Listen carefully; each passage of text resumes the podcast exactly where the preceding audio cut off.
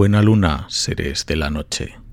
Bienvenidos una vez más a un nuevo episodio de Nunca apagues la luz. Hoy te invito a que conozcas de primera mano el caso de la familia Perron y los sucesos paranormales que tuvieron lugar en la hacienda Arnold, en Harrisville.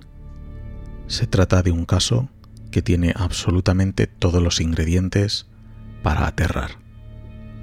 Fantasmas angelicales, fantasmas demoníacos, niños que susurran en la oscuridad, niños que lloran, teleplastias, brujas, posesiones, exorcismos y por supuesto la investigación de Ed y Lorraine Warren. Acompáñame esta noche en uno de los programas más inquietantes que hemos hecho. El caso Harrisville de la familia Perron. La verdadera historia tras la película Expediente Warren o El Conjuro, según el país.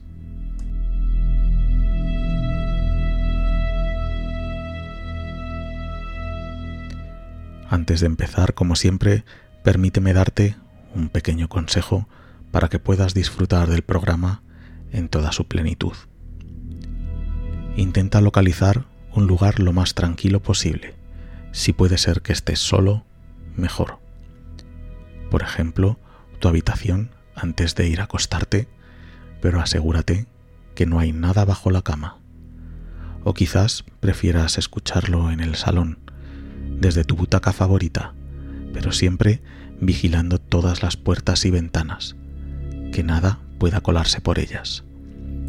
O quizás prefieras escucharlo en tu coche mientras conduces de noche, pero siempre, como te digo, con un ojo puesto en el retrovisor para evitar cualquier invitado no esperado en el asiento de atrás.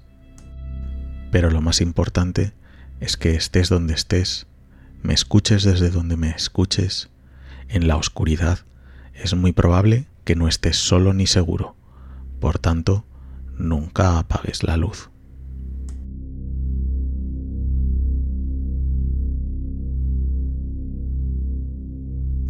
Y antes de entrar en materia, recordarte que tienes a tu disposición todas nuestras redes sociales, tanto el canal de YouTube como Instagram, como Facebook o como la propia página web nunca apagues la luz.blogspot.com. Y ahora doy comienzo a la aterradora historia que hay tras la primera película de la saga Expediente Warren o El Conjuro. El caso Harrisville de la familia Perron, el caso más espeluznante investigado por los Warren.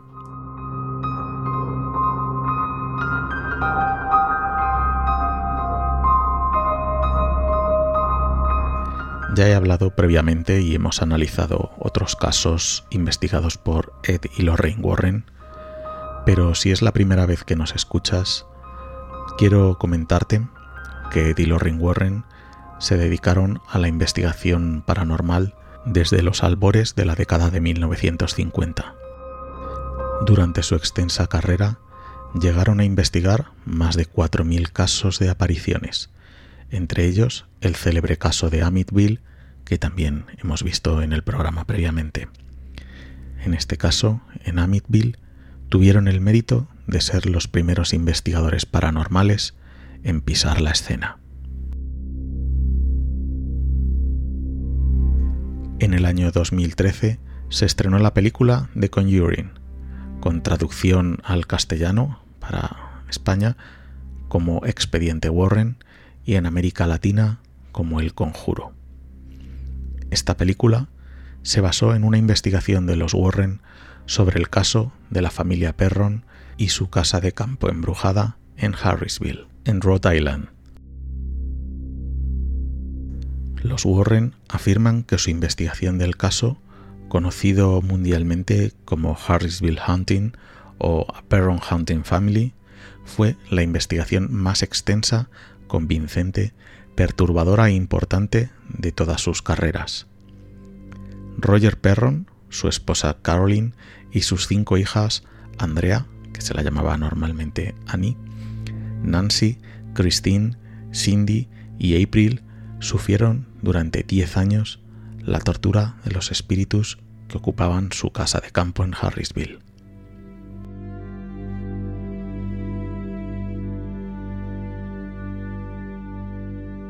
En un intento por que sus hijos tuvieran una vida más relajada en el campo, Roger y Caroline Perron compraron una casa de ensueño en el invierno de 1970.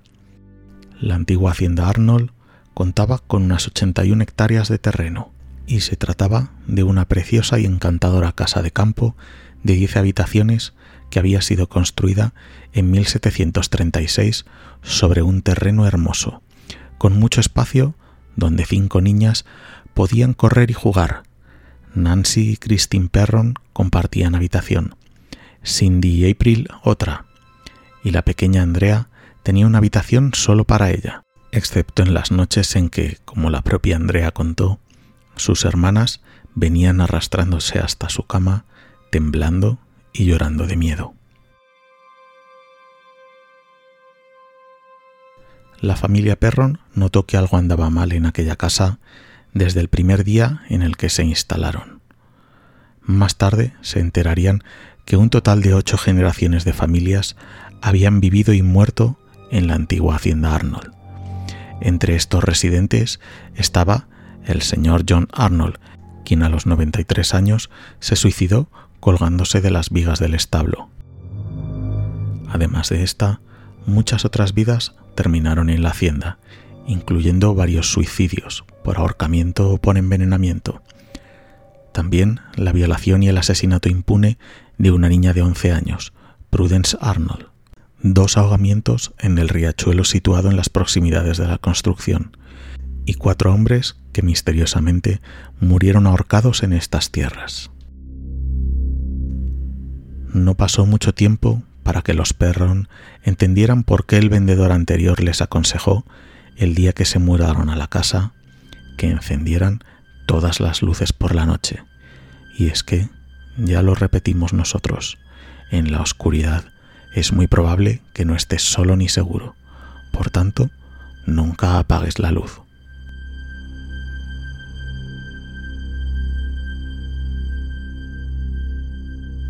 En un principio, los fantasmas o espíritus demoníacos, como los Warren creían, eran inofensivos.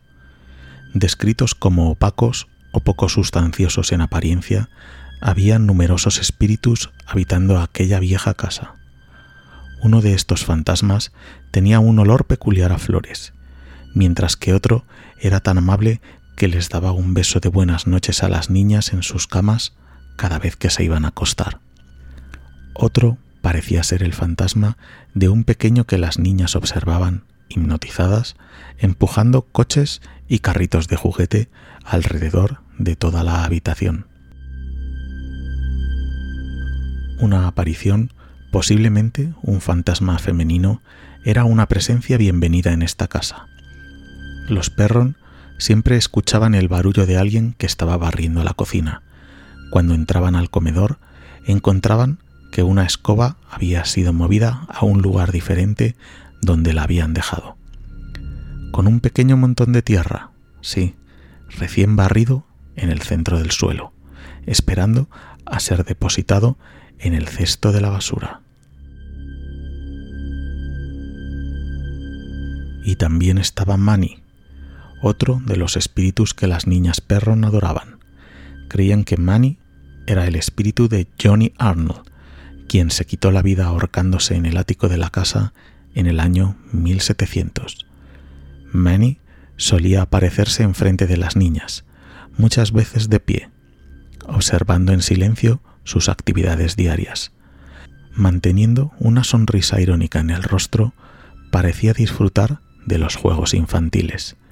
Si las niñas llegaban a hacer contacto visual con Manny, éste se iba tan repentinamente como había llegado.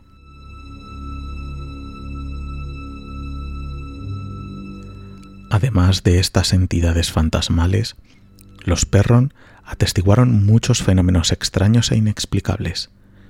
camas que levitaban a unos centímetros del suelo, un teléfono que flotaba por los aires y que caía bruscamente al suelo cuando alguien entraba en la habitación, además de varios objetos que planeaban por toda la casa con total autonomía. Frecuentemente las sillas eran retiradas repentinamente, dejando a los invitados desprevenidos tirados en el suelo, y no era nada raro que las fotografías cayeran de las paredes. Alguna vez los Perron llegaron a informar de haber visto sangre de un color anaranjado que goteaba de una pared y se disolvía en la nada más absoluta.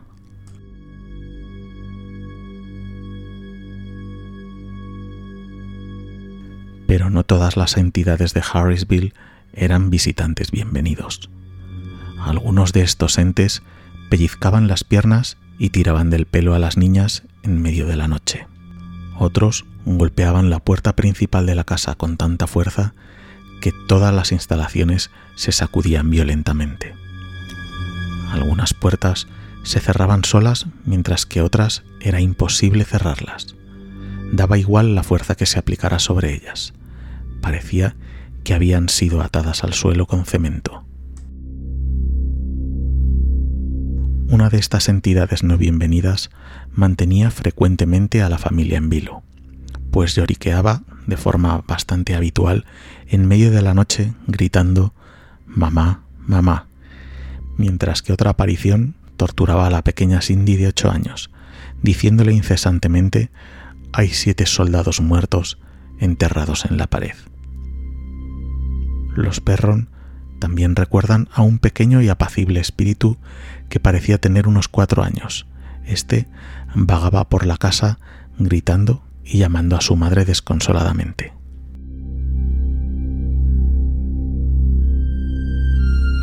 Uno de estos espíritus fue tan agresivo con la familia Perron que nunca revelaron hasta hace poco lo que hacía con ellos. Andrea Perron, quien escribió recientemente una trilogía llamada House of Darkness, House of Light, en la que narra todas sus experiencias en la casa, dio a entender que este espíritu innombrable pudo haber abusado de algunas de las niñas. Cuando se le preguntó acerca de este espíritu expresamente durante una entrevista, ella evadió la pregunta diciendo al reportero estas palabras exactas.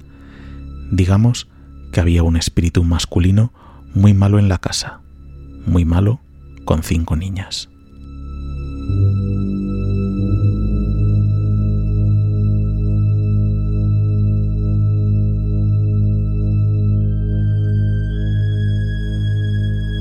El ente más abominable que habitaba la casa tenía como objetivo principal a la señora Perron.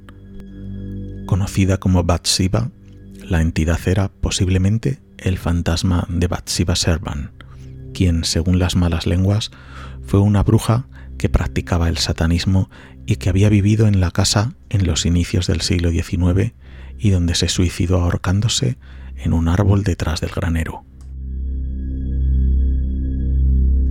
Los Perron no eran una familia creyente, y esta debilidad en la fe fue, teóricamente, tomada en cuenta como un factor primordial para la naturaleza violenta y activa de Bathsheba hacia la familia Perron.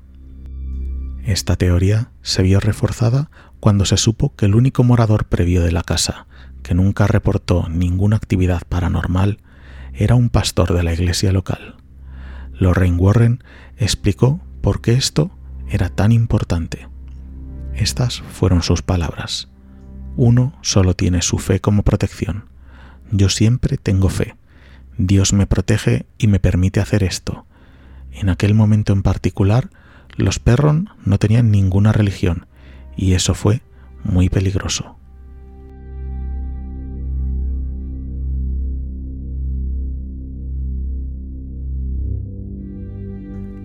Bathsheba fue una criatura despreciable y repugnante. Describían su rostro como una colmena de abejas deshidratada, cubierta de telarañas y sin rasgos humanos apreciables a excepción de los gusanos que se arrastraban a través de las grietas de su arrugada piel.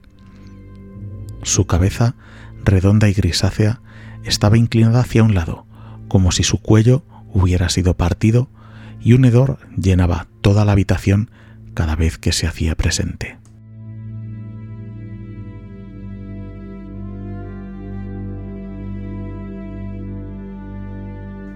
Bathsheba Taylor nació en el año 1812 en Rhode Island y contrajo matrimonio con Jackson Sherman el 10 de marzo de 1844. En vida, Bathsheba tuvo una vida muy solitaria. Fue excluida de la comunidad tras ser acusada de matar a su bebé como un sacrificio a Satanás. El cadáver del bebé fue encontrado con un objeto puntiagudo incrustado en su cabeza. Ante la falta de pruebas, el caso fue abandonado. Pero se cree que Bathsheba tuvo más hijos, la totalidad de los cuales morirían antes de cumplir los cuatro años.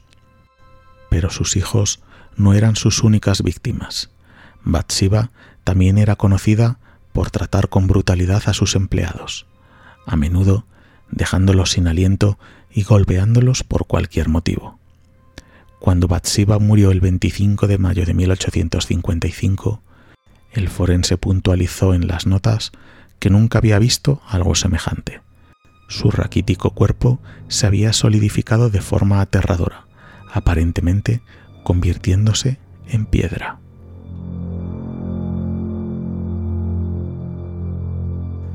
Era fácil darse cuenta de que Bathsheba tenía sus preferidos en la casa.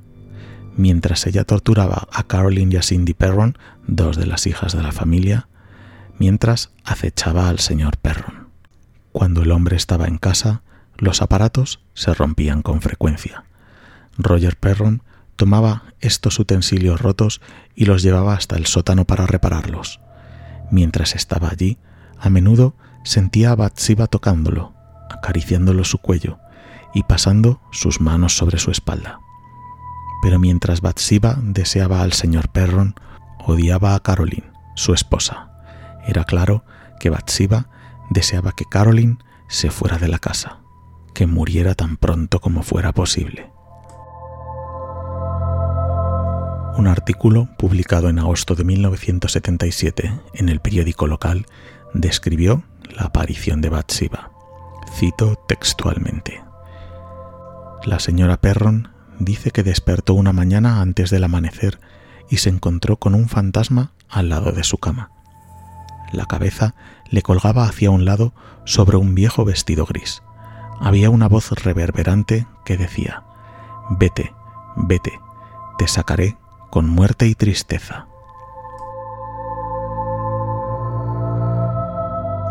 Inicialmente, Bathsheba trataba a Caroline de forma apenas cruel. Caroline era estrangulada, abofeteada y solía ser golpeada con diversos objetos. Su mayor temor, el fuego, pronto fue descubierto por la entidad y utilizado para atemorizarla. Bathsheba batía antorchas contra su cama mientras le exigía que dejara inmediatamente la casa. Conforme el tiempo pasó, los ataques empeoraron. Por ejemplo, un día Caroline estaba acostada sobre el sofá cuando sintió un fuerte dolor en la pantorrilla. La mujer examinó su pierna y encontró una gran herida sangrante. Parecía como si una gran aguja de coser hubiera atravesado su piel. Tras los intentos frustrados de amenazas hacia Caroline para que saliera a la casa, Bathsheba tomó un camino diferente e intentó poseer el cuerpo de Caroline. Ante esta situación y la supuesta posesión de Caroline por Bathsheba, los Perron decidieron llamar a los investigadores paranormales Ed y Lorraine Warren para que les ayudaran.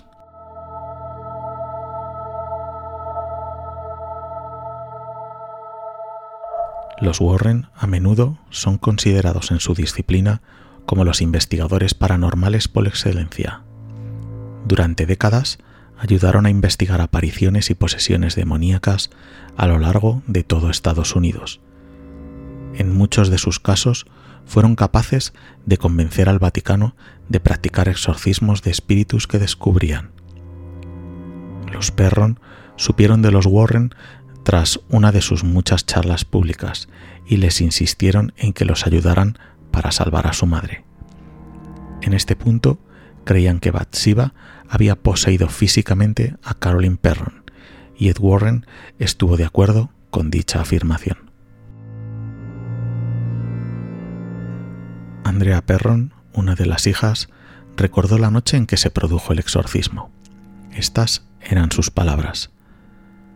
La noche en que pensé que vería a mi madre morir fue la noche más terrible de todas.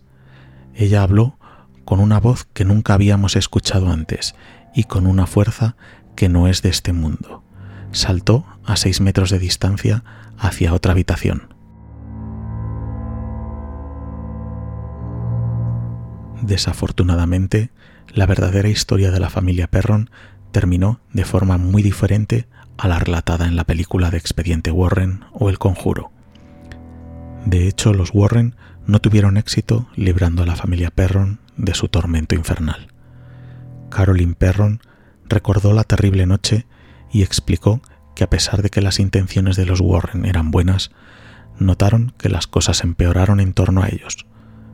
Conforme la situación se salió de control, Roger Perron les exigió a los Warren que por favor dejaran el lugar inmediatamente.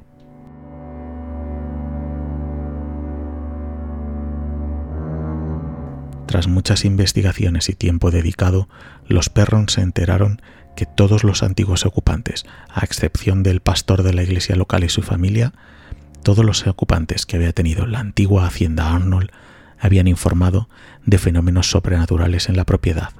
De hecho, el propietario anterior a los Perron había llamado a un contratista para renovar la casa. El contratista, en plena faena de remodelación de la casa, repentinamente dejó de trabajar y simplemente huyó.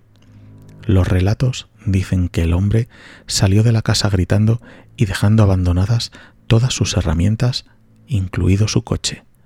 Los propietarios nunca se mudaron y la casa permaneció vacía durante años antes de que la familia Perron la comprara.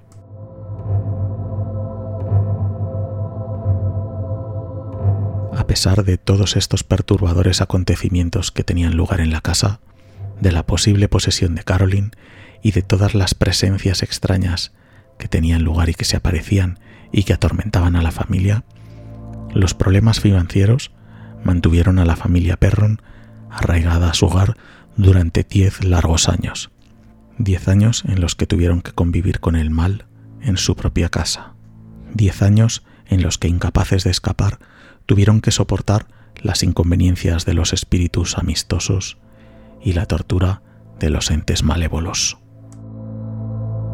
Pero finalmente, en 1980, ante la insistencia de Caroline, los Perron, por fin, estaban financieramente habilitados para abandonar la casa. Se trasladaron a Georgia y los fenómenos cesaron por completo, al menos para ellos. La siguiente propietaria, Norma Sutcliffe, quien compró la casa en 1983, mencionó que ella, su marido Gary y muchos invitados habían tenido experiencias paranormales en la hacienda. Menciona que la puerta del vestíbulo se abría y cerraba violentamente sin nadie que la manipulara. También sonidos de gente hablando en otra habitación, pasos que se escuchaban por toda la casa, además de un caso extraño y distinto que no se había dado antes. La silla de su marido comenzó a vibrar en la sala de estudio cada vez que alguien entraba en la estancia. También afirman que han sido testigos de una luz azul brillante que se traslada a través de este estudio, de una niebla flotando a través de las habitaciones de la casa y de vibraciones tan intensas en las paredes que creyeron que la casa se vendría abajo. Varias personas, invitadas a la casa por Norma Sutcliffe, dijeron haber visto una mujer mayor, con una especie de moño en el pelo, una mujer que se movía sigilosamente y silenciosamente por toda la casa. Quizás Bathsheba en busca de un nuevo objetivo al que torturar y atormentar. Desde el año 2019, la hacienda Arnold tiene nuevos dueños, Cory y Jennifer Hayden. Ambos compraron la vivienda situada en Rhode Island a pesar de conocer la truculenta historia que había detrás de la casa. Corey es un investigador paranormal y por ello, junto con su esposa, decidieron adquirir el inmueble en el que se escuchan voces misteriosas, golpes y ruidos en las noches, según afirma el hombre. La idea de los Heinzen es restaurarla para preservar la historia de miedo y misterio que allí se alberga. Además, su idea es poder abrirla al público y a otros investigadores que quieran tratar el caso de cerca. Jennifer Heinzen afirmó que las puertas de la casa se abrieron solas el primer día de golpe. También insiste en que le ha costado quedarse sola en casa, no porque tenga una sensación de que hay algo malo, sino porque siente que la casa está extremadamente ocupada. Se puede decir que afirma que hay muchas entidades en la casa. Tal vez esta apertura al público y a la investigación de la hacienda Arnold en Harsville pueda arrojar algo de luz acerca de lo que sucede y ha sucedido en la hacienda Arnold durante todos estos años. Espero poder traer pronto alguna nueva actualización sobre este caso, alguna posible explicación. Pero lo que sí que tengo claro es aquello que les dijeron a la familia Perron justo antes de mudarse a su nueva casa en Harsville. Por favor, enciendan las luces por la noche. ¿Por qué? Muy sencillo. Porque en la oscuridad es muy probable que no estés solo ni seguro. Por tanto, nunca apagues la luz.